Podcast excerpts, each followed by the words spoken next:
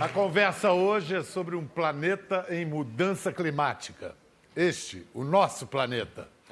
Nunca o projeto humano encarou um desafio tão global que exigisse reações tão pessoais.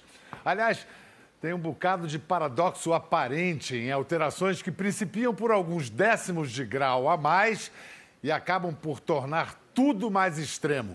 Verões mais quentes, invernos mais frios, secas e chuvas mais longas, tempestades mais intensas, furacões mais fortes.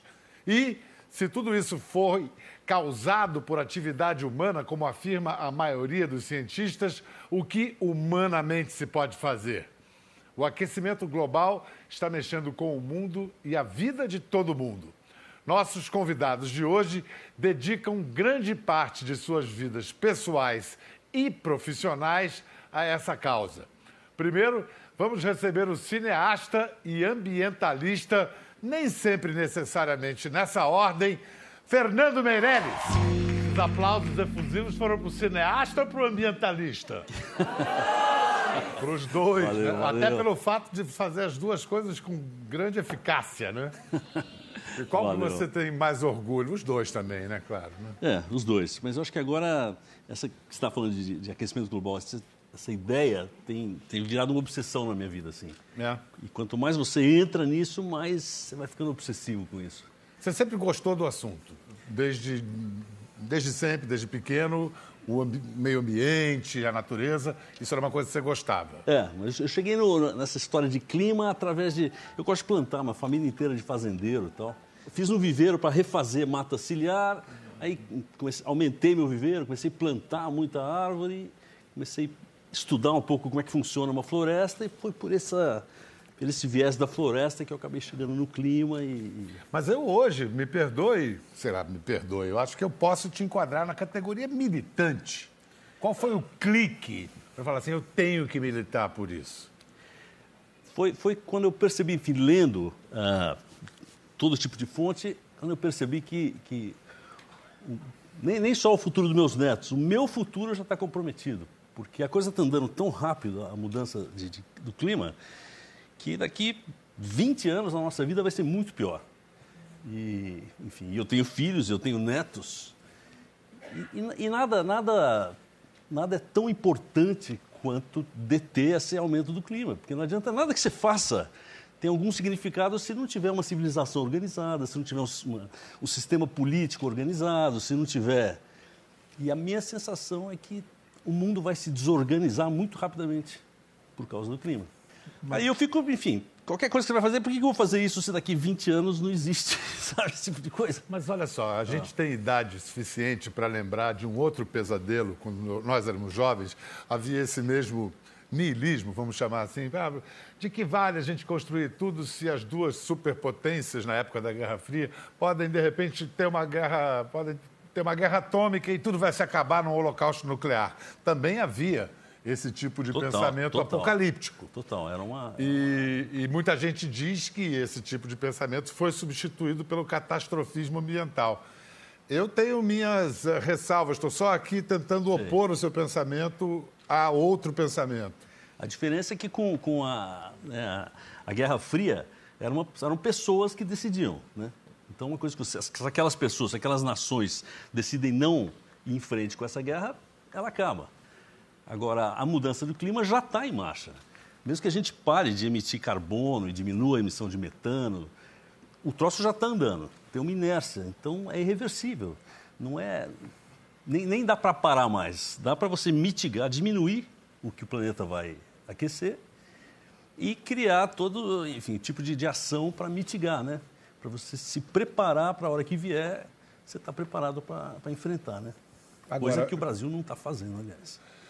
Coisa que o Brasil está, inclusive, ocupado com tantas outras coisas e que é uma vocação nossa. Nós temos um patrimônio, né? O maior do planeta, né? O maior do floresta que é um. E a gente não dá muita A pelota floresta, para ela. a né? água. Ninguém tem tanta água quanto a Nós gente. temos um aquífero Guarani, que é uma maravilha, né? De... O que eu ia dizer, voltando ao início da nossa conversa sobre essa sua dupla habilitação de ser cineasta e ambientalista, quer dizer, você é um comunicador, você tem uma arma poderosa porque ainda estamos no processo das pessoas entenderem o estado de coisas. Tem muita gente ainda ou não entendeu ou nega que é a primeira é a primeira atitude do ser humano é, é negar, né? Agora você fez uma série de filmes para a internet, para o Google Earth. O, qual é a ideia? Sobre a Amazônia, né? Qual é a ideia dessa série de filmes? É, o Google Earth tem uma ferramenta nova que agora você não só vê o, o mapa, os lugares, mas em alguns lugares que tem essa marquinha, você pode descer lá e, e ter uma experiência dos lugares. Para lançar esse troço, eles, eles criaram, nos convidaram, a minha produtora, O2, para criar um pacote de filmes sobre a Amazônia. Então, eu participei desse projeto que foi incrível, está no ar já, é só você entrar lá. O, o que, que você faz? Você tem que justificar a Amazônia como algo sustentável do ponto de vista econômico, ao mesmo tempo defendê-la apenas como santuário pode ser condená-la à exploração. Aqui você já tem uma argumentação. É, você isso... precisa que ela produza água para que se produza alimento. Claro, para essa que se é... gere chuva. Essa é a coisa que ninguém, ninguém pensava. Na verdade, isso é uma série, são quatro filminhos. A gente mostra primeiro como é que é uma árvore, depois como funciona para uma região e como funciona para toda, toda a região amazônica, como essa região irriga o Brasil. Cada vez que você corta uh, um, hectare de, de, de, floresta na Amazônia, você está deixando 300 mil litros a menos de água por dia que irriga o centro-oeste do Brasil. Quer dizer, a água que, que, evapora toda manhã é muito maior do que todos os rios somados da Amazônia, é, é essa, é, essa água que está no ar. E vem a corrente do Atlântico, né, de, de, ar do Atlântico, empurra essa, essa, essa nuvem, essa, esses rios voadores, como ele chama, para o oeste, ela bate nos Andes, faz a curva e vem irrigar Goiás, São Paulo, Minas, todo o sudoeste, que é onde o Brasil produz alimento. Então, então tem, a gente corta lá, seca água, aqui. Quando falta água aqui em São Paulo... Tem a ver com lá, porque essa água bateu nos Andes e voltou aqui. É. E a gente vai cortando lá achando que, que pode, né? Não pode. O ambientalismo, quando a gente assim, mergulha de cabeça, como, como você, e acaba tomando conta da nossa vida, do dia a dia. Na, na sua micropolítica, no, que, como é que é a tua vida? Você é vegetariano? Sou vegetariano. Vegetariano. que mais? Na sua casa tem placa solar? Tem placa solar, tem, tem, captação de água pluvial. De... Eu fiz uma, uma casinha agora na Vila Madalena, em São Paulo. Tudo que tem disponível para ser uma casa que não agride, enfim, a cidade, ela tem. Então eu produzo a minha eletricidade, eu capto a minha água, o que cai de chuva é o piso adrenante não vai para o sistema público. Tem um deck lá de, e a, a grade é feita de uma madeira que parece madeira, mas é feita de fralda descartável. Assim. Onde eu pude, foi um experimento. E funciona, a casa é confortável, gostosa. Se tivesse um monte de Fernando fazendo isso. Fa... É, uma, é, não quer dizer nada. Para a cidade de São Paulo não quer dizer nada, mas eu, eu sinto bem saber que eu não estou impactando a cidade. É, é o.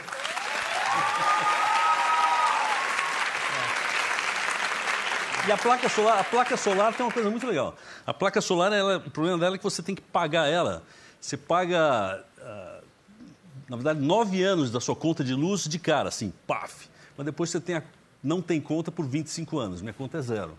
Mas eu já paguei em 9 anos. Então, se tivesse um financiamento para você instalar né, a placa solar, todo mundo é, é, um terço do que você gasta com luz elétrica. É, o mínimo que a gente tem que pensar é que cada um de nós, né, nós temos um custo ambiental per capita, por cabeça, né? Claro, quanto que a gente claro. o que a gente produz de lixo e esse tipo de, de atitude.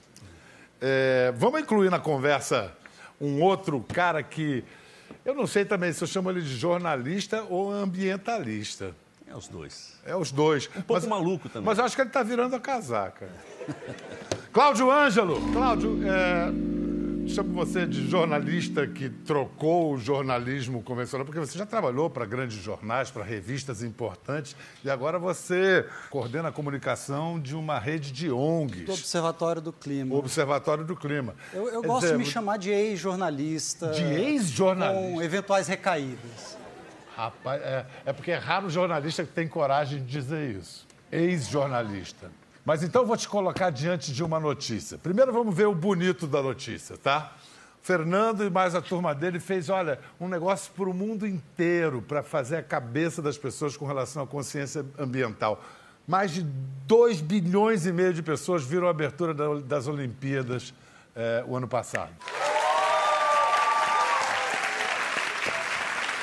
Aí, Cláudio, eu assistindo isso, me deu um mega orgulho, mega orgulho de ser brasileiro, lindo e tal. Aí, um ano depois, agora na semana passada, eu leio que aquelas sementinhas que cada atleta botou lá para fazer uma floresta, não saiu floresta nenhuma. Não, tá Como errado. jornalista, o que, que você diz aqui para o nosso diretor que promoveu esse espetáculo?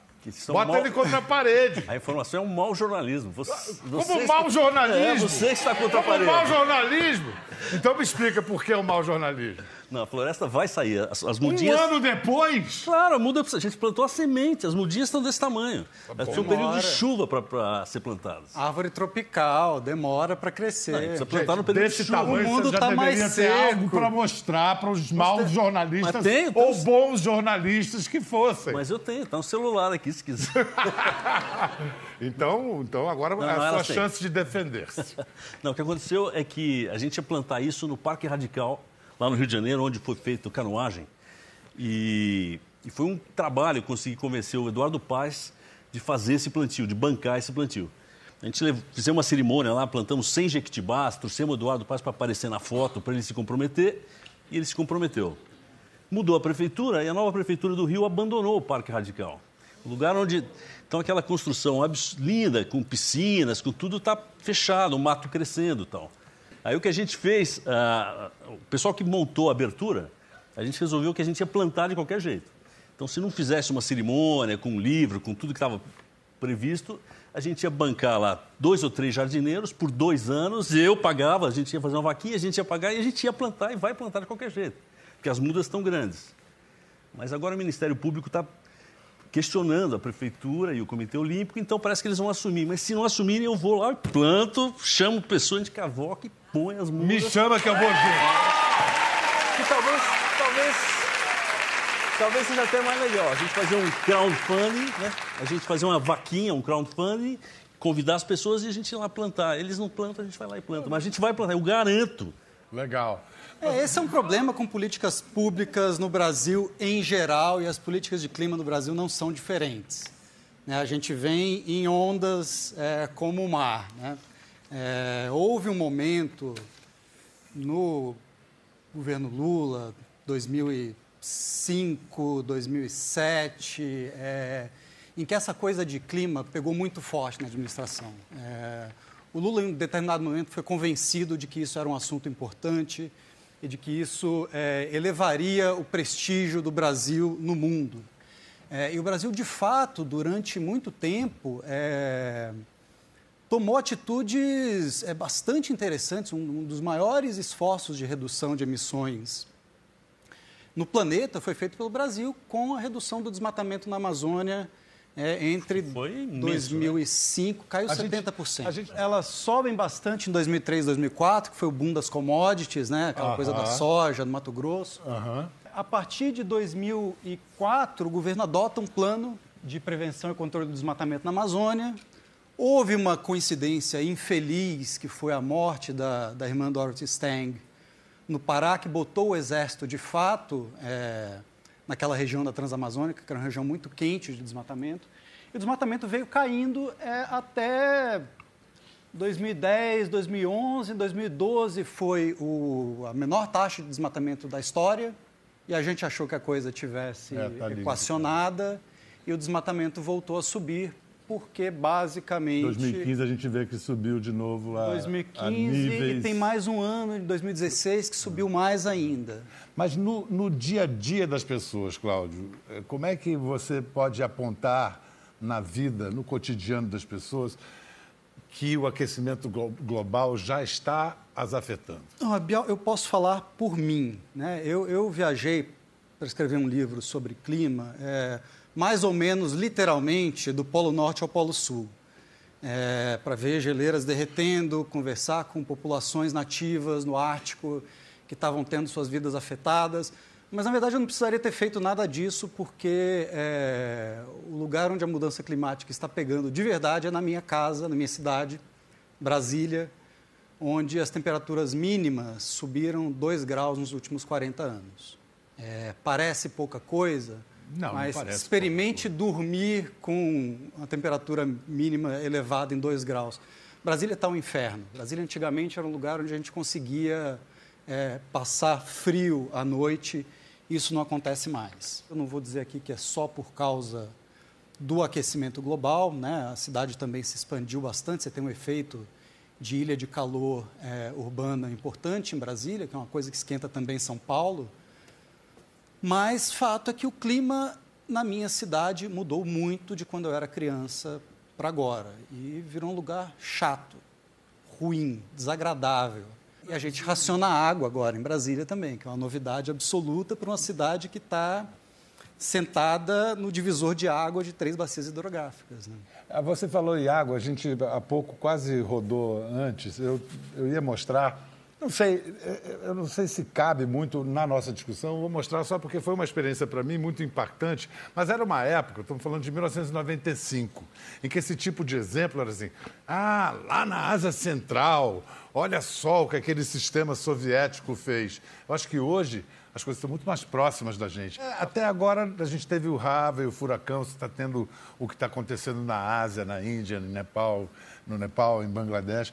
Mas se você buscar uma manchete para mobilizar o leitor, a opinião pública. É difícil, né? É, esse é o problema. A, a mudança de clima está acontecendo muito rápido. Se você pensar na, no tempo do planeta, né? em 30, 40 anos, está mudando numa velocidade. Só que para o radar das redações do jornalismo é muito lento. Porque jornalismo é né, o que acontece para a semana que vem, amanhã, hoje. Um troço que para daqui um mês e meio já fica ali para a segunda página. Um troço que é para daqui 30 anos é. nem, nem entra na pauta, né? E, e também. É questão o, de, do tipo de radar, precisa reajustar o radar, porque é mais importante. Está parecendo, parecendo que é lento, mas não é lento, está numa velocidade maluca. É. Eu, eu, vou botar o Carlos na conversa. É um climatologista brasileiro que é uma das maiores autoridades no assunto do mundo. Carlos Nobre, você está me ouvindo? Sim, Bial, estou te ouvindo muito bem. Ah, muito obrigado por abrir essa janela aí no seu tempo para nos receber. Você está a trabalho na Itália? Estou, estou passando um mês aqui num centro de pesquisa aqui em Beládio, fazendo um estudo exatamente sobre a Amazônia. Sobre a Amazônia, tá certo. Bom, para começo de conversa, Carlos, o que, que você diz para aqueles que ainda têm dúvidas sobre a relação entre atividade humana e aquecimento global e mudança climática? Os princípios físicos são tão sólidos, são tão conhecidos, que não dá mais para ninguém poder duvidar que se nós não pararmos de emitir esses gases de efeito estufa, nós vamos levar o planeta numa situação muito perigosa. Perigosa por quê? O planeta já não teve mais quente, mais frio? Sim, mas não há precedentes desde que existem humanos ou milhões de anos, desde que existem os nossos antepassados mais distantes, Homo erectus, por exemplo, em que o planeta tivesse uma mudança climática tão rápida e podemos, inclusive, causar a sexta grande extinção de espécies do planeta, inclusive ameaçando a nossa própria sobrevivência. E essa aceleração, essa velocidade que você mencionou, é, certamente tem a ver com a aceleração do crescimento populacional da nossa espécie, né? Tem a ver com dois aspectos. O, o primeiro, obviamente, é o crescimento da população. Nós tínhamos 2 bilhões de habitantes no, no começo do século 20, hoje nós estamos passando de 7 bilhões, mas tem principalmente a ver com a apropriação da tecnologia e apropriação de formas modernas de gerar energia e o nosso nós crescemos de 2 para 7 bilhões, o, o, consumo de energia cresceu 30 vezes. Então, realmente é a consequência do, das tecnologias modernas que nos deram grande qualidade de vida, que aumentaram muito a expectativa de vida, inclusive com a medicina, mas nós não tínhamos, eh, vamos dizer assim, pensado muito bem nas consequências e só nos demos conta disso a partir da década de 70, da década de 80, e hoje é muito claro que as consequências são algo que nós deveríamos evitar. Nós estamos caminhando para a terra incógnita. Nós não sabemos onde que pode existir um precipício muito sério para a continuidade da vida do planeta. Você mencionou o que já se sabe desde o século XIX. Uma das, das coisas que se sabe desde o século XIX é que é, o ar mais quente é, acumula mais vapor d'água, o que tem diretamente a ver com o estrago que o Harvey fez, está fazendo na América do Norte e o que está acontecendo na Índia, no Nepal e no Bangladesh também. Sem dúvida, isso é um conhecimento que qualquer aluno de meteorologia aprende no primeiro ano da, da, graduação em meteorologia ou em estudos climáticos. É uma coisa da, da, física da atmosfera muito simples, como você falou, Bial. É conhecido desde o século XIX o que, que o vapor d'água faz na mistura na atmosfera. E realmente, um grau mais quente uh, de, de, temperatura na atmosfera, ela, tá, ela consegue reter 7% mais de vapor d'água e isso aumenta muito a intensidade da, da chuva em geral, dos, dos, episódios de chuva, e aumenta também a intensidade, como tem acontecido, do, dos furacões. Né? Eles despejam muito mais água. O Harvey despejou quase 1.300 milímetros, 1,3 metros de água. É o que chove na cidade, na cidade de São Paulo num ano. É, é uma chuva que se esperaria acontecer por fenômenos naturais uma vez a cada 500 a mil anos. Então, isso são realidades que a física explica com bastante simplicidade e nós devemos esperar cada vez mais esses fenômenos extremos acontecendo. Qual é a mais grave consequência do aquecimento global? A longo prazo, eu considero mais grave um risco de desaparecimento de espécies. E nós não estamos falando uma ou duas, nós estamos falando 20 a 30% das espécies do planeta desaparecendo até o século 22 se nós não conseguirmos conter o aquecimento global. Então, isso é muito grave. O, de, o lento derretimento das geleiras também é muito grave. Lógico, é, não é notícia de jornal para amanhã, mas nós temos que pensar que se nós não conseguirmos conter o aquecimento global, em 500 anos o nível do mar pode subir 3, 4, 5, 6, 7 metros e isso vai mudar as linhas costeiras e vai mudar muito do patrimônio cultural da humanidade, que vai ficar embaixo d'água. E nós também temos que nos preocupar, esse é um conhecimento da ciência mais recente, que até mesmo para nós, veja bem, Bial, se nós não contivermos o aquecimento global e nós chegarmos no final do século com, vamos dizer, 4 graus em média mais quente, grande parte do, do centro do Brasil, da América do Sul, dos países muito quentes do Oriente Médio, da África, eles não terão mais condição de vida para humanos, porque nós vamos passar do limite em que o nosso corpo pode aguentar uma alta temperatura e uma alta umidade. Nós vamos estar além do limite fisiológico que nós podemos caminhar livremente no ar livre. Nós vamos ter que viver confinados em ar condicionado. Carlos, e o Brasil, hein? Para a nossa agenda nacional, seja social, política, além do, dos desafios, que oportunidades se oferecem no meio desse, desse quadro, diante desse quadro? Nós temos que reduzir as emissões até quase que zerá-las até meados do século e depois chegar no final do século com o que se chama emissões negativas, quer dizer, nós temos que retirar gás carbônico da atmosfera. O Brasil é um país que, durante esse período, ele talvez possa contribuir mais do que qualquer outro país do mundo. Eu não estou, isso aqui é baseado em, em cálculos e dados científicos muito sérios. Por quê? Porque o Brasil tem muita área que poderia ser utilizada para o crescimento de florestas. E florestas absorvem uma grande quantidade de gás carbônico da atmosfera. Por exemplo, a floresta amazônica não perturbada, ela retira duas toneladas de gás carbônico da atmosfera por ano. Isso deveria ser visto como um enorme serviço que países tropicais poderiam prestar para o planeta e, eventualmente, isso deveria ser recompensado. Então, tem que surgir um mercado, que ainda não surgiu, infelizmente, para esse grande serviço ambiental. Então, existem sim inúmeras oportunidades para que nós possamos realmente diminuir o risco das mudanças climáticas e o Brasil poderia ser um dos países mais beneficiados do mundo. Obrigado, Carlos. Aproveite aí essa terra boa da Itália aí. Bom trabalho, tudo de bom. Muito obrigado, muito obrigado. Um abraço grande. Ele falou do aumento do nível do mar. Você tem um, um, um trabalho sobre isso, Cláudio? É, eu escrevi um livro sobre gelo derretendo, basicamente. É, gelo derretendo. Chama Espiral da Morte, saiu no ano passado. É, e eu tento contar a história de por que nós deveríamos nos importar com gelo derretendo. Por uma série de motivos.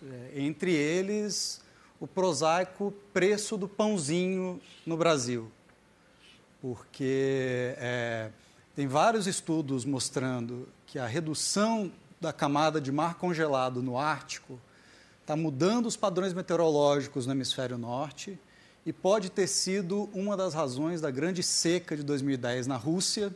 Produtora de trigo, como grande a maior produ... produtora de trigo, e em 2010 a gente teve uma inflação de alimentos brutal por conta desses incêndios que acabaram com grande parte da produção de trigo da Rússia.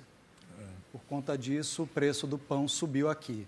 Aliás, outra coisa que o Carlos Nobre falou foi que, diante do, eh, da elevação do nível do mar e das temperaturas, falou-se em refugiados do clima. Foi o que ele indicou ali, gente que vai ter que sair dos seus lugares. O que são refugiados do clima, Fernando? Então, para mim, quando eu penso em aquecimento global, essa questão é, é que vem em primeiro, assim que eu acho que o mundo realmente pode se desorganizar politicamente por causa dos, refugi dos refugiados do clima, ou dos, dos, exilados do clima.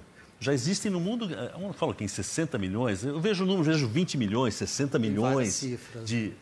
Mas é esse o número que se usa oficialmente, entre, entre 20 e 60 milhões de pessoas que saíram das suas terras, porque, geral porque secaram, essa é a principal razão. O Fernando é júri no Film for Climate, que é um concurso de vídeos promovido pelo Banco Mundial e aí vocês selecionaram entre vários vídeos os melhores, que tem parceria com o Observatório do Clima, né?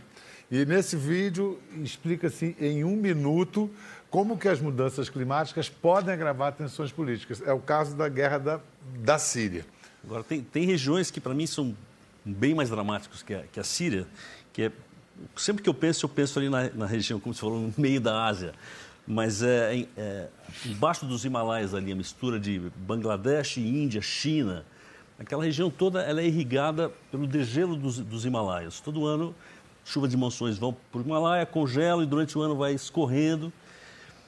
E essa geleira abastece o Rio Amarelo, o Ganges, o Rio Vermelho, alimenta 800 milhões de pessoas. E os Himalaias estão perdendo 7% de água todo ano. Se você entra, você dá um Google, você, tem gente que fala que até 2030 não tem mais essas geleiras. Então você tira água de 800 milhões de Quando essas pessoas começarem a se deslocar, e elas vão ter que se deslocar. Para onde vão? Elas podem ir para a Tailândia, podem tentar atravessar o Oriente Médio para chegar na Europa, mas isso dá uma desestabilizada no mundo. Então, quando você fala em exilados do clima, para mim é isso que. Essa é a primeira primeiro pânico. Assim. Se alguns imigrantes uh, exilados da Síria já criaram um tumulto na Europa, né, e muros e tal, Imagina 800 milhões. 800 milhões. Isso que eu sempre. Caramba! Cláudio Ângelo, quantas árvores você planta por ano? É, na minha casa em Brasília são oito. Planta oito árvores não, por não, ano? Não, são, ah, já são oito plantei oito, mas contando. Sabe quantas árvores o Fernando Meirelles planta por ano? Ele tem mais área que eu. quantas, Fernando? Conta aí. Umas 10 mil. Me falaram cerca de 13 mil, entre 13 não, mil e não, 15 não, mil. Média, é. Não, só 10 mil. o Fernando Meirelles foi produtor executivo de um documentário da ONU ainda não exibido, que a gente vai mostrar um pedacinho agora. Está sendo The... rodado ainda. Está sendo rodado. The Great Green Wall, a... o Grande Muro Verde, que é sobre a plantação de árvores e plantas Gente, numa faixa de 8 mil quilômetros, que vai atravessar a África inteira, do Atlântico até o Mar Vermelho, passando por 12 países. Parece mentira, né? Toda, toda essa população do norte da África, eles são candidatos a, imigrar, subir e tentar ir para o lado da Europa, tal, né? Fortaleza eles vão, Europa. vão para o norte, que é mais frio.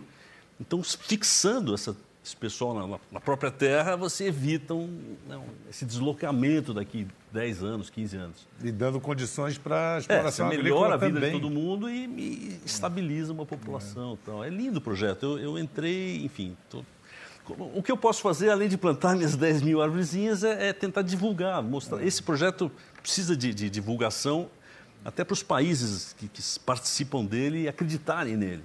Então a gente está fazendo o filme para mostrar para os próprios países ali, olha, gente, isso é muito legal, o mundo inteiro está vendo, estamos torcendo por vocês. Muito, muito, obrigado por nos mostrar aqui em é. primeira é. mão, a gente ficou encantado. Estão filmando ainda, estão filmando. É. é, não, é emocionante, muito bonito. Muito bacana. Cláudio, e, e, o Brasil? Que iniciativas inspiradoras você pode nos. Olha, Bial, o Brasil tem um muro verde também. Né? É uma grande muralha verde. É que é um conjunto de áreas protegidas, unidades de conservação, é, bem ali que vão do, do sul do Amazonas até o Pará e Mato Grosso. Como tudo mais no Brasil, as coisas já foram melhores um dia. Né? É, a situação que a gente tem hoje no país é que esse muro verde vem sendo é, aos poucos marretado. marretado. Essa área de Jamanchim que a gente ouve é, faz parte a área, desse muro. A, a famosa né, Floresta? Nacional do Jamanchim. Sim, sim, sim. Que está aí com ameaça de redução de 350 mil hectares, pelo menos. O Congresso quer tirar muito mais do que isso. Faz parte dessa muralha verde. É, que nem a muralha do Game of Thrones, sabe? O grande muro que, que impede que o desastre aconteça. É, o dragão zumbi, no caso, é a bancada ruralista, é, que vem pressionando o governo para que é, essas áreas sejam reduzidas e, e, possam ser entregues à produção agrícola, que a gente sabe que tem muito de especulação fundiária. E por falar nisso, a gente não pode concluir sem falar na renca, né? nessa tentativa de decreto que voltou atrás, de extinção da, da reserva mineral. Como é que vocês receberam isso? Vocês acham que isso vai dar para onde? Vai dar onde? Vai dar em quê? Olha, a renca, ela é, antes de mais nada, um grande mal entendido, porque ela não é em si uma área de conservação ambiental. A renca é, foi é, um... é, é conservação mineral. É uma área mineral que os militares é, separaram por pura paranoia, porque eles não queriam estrangeiros invadindo a Amazônia. Isso. Né? A doutrina de segurança nacional ali do general Figueiredo, ex-SNI. Ocorre que nessa área sobreposta a esse quadradão gigante da renca, né, que é do tamanho do Espírito Santo, são 46.500 quilômetros quadrados, Existem e foram criadas depois, também depois da criação da RENCA, várias áreas protegidas. São oito unidades de conservação. É, o maior parque nacional brasileiro, que é o Parque do Tumucumac, no Amapá, ele faz parte, tem um pedaço que está sobreposto à área da RENCA. E a maior área de conservação do Brasil, que é a Floresta Estadual do Paru, no Pará, ela também está em grande parte sobreposta à RENCA. Então, é, Embora a extinção da renca em si não afete essas áreas protegidas, o que acontece, e o Ministério do Meio Ambiente disse isso em junho, é, num parecer que ficou meio escondido até poucos dias atrás, é, quando você abre essa área para exploração, você cria uma frente de pressão nova sobre a floresta. Então, é inevitável que isso vá aumentar o desmatamento, numa área que tem, hoje ela é, tem 1% de desmatamento. Então, é, é, um problema seríssimo, feito sem nenhum debate público, tanto que o governo reconheceu isso, né? Que tinha voltou atrás. Feito, e voltou atrás. E, e vamos ver se, se, esse debate vai ser aberto agora, enfim, né? Quando a gente vê mapa ao longo do tempo de uma área assim, e vê quando é feita a estrada, parece muito como uma infecção. Não sei se você já viu é. isso. Você tem uma área verde, daí o cara faz uma estradinha, não, só vai passar uma estrada. Aí aparecem umas estradinhas assim, estradinhas assim, vai que nem uma ferida assim. Isso em Belo Monte, se pegar né, a região de, da, da, usina de Belo Monte, onde fizeram estradas para chegar para construir a barragem, você vai vendo, ela vai fazendo umas feridas assim. E aí, e aí a partir dali você vai. Por isso que não dá para deixar entrar, né? Fernando, muito obrigado. Obrigado, Cláudio. Valeu, gente. Obrigado, Até a próxima.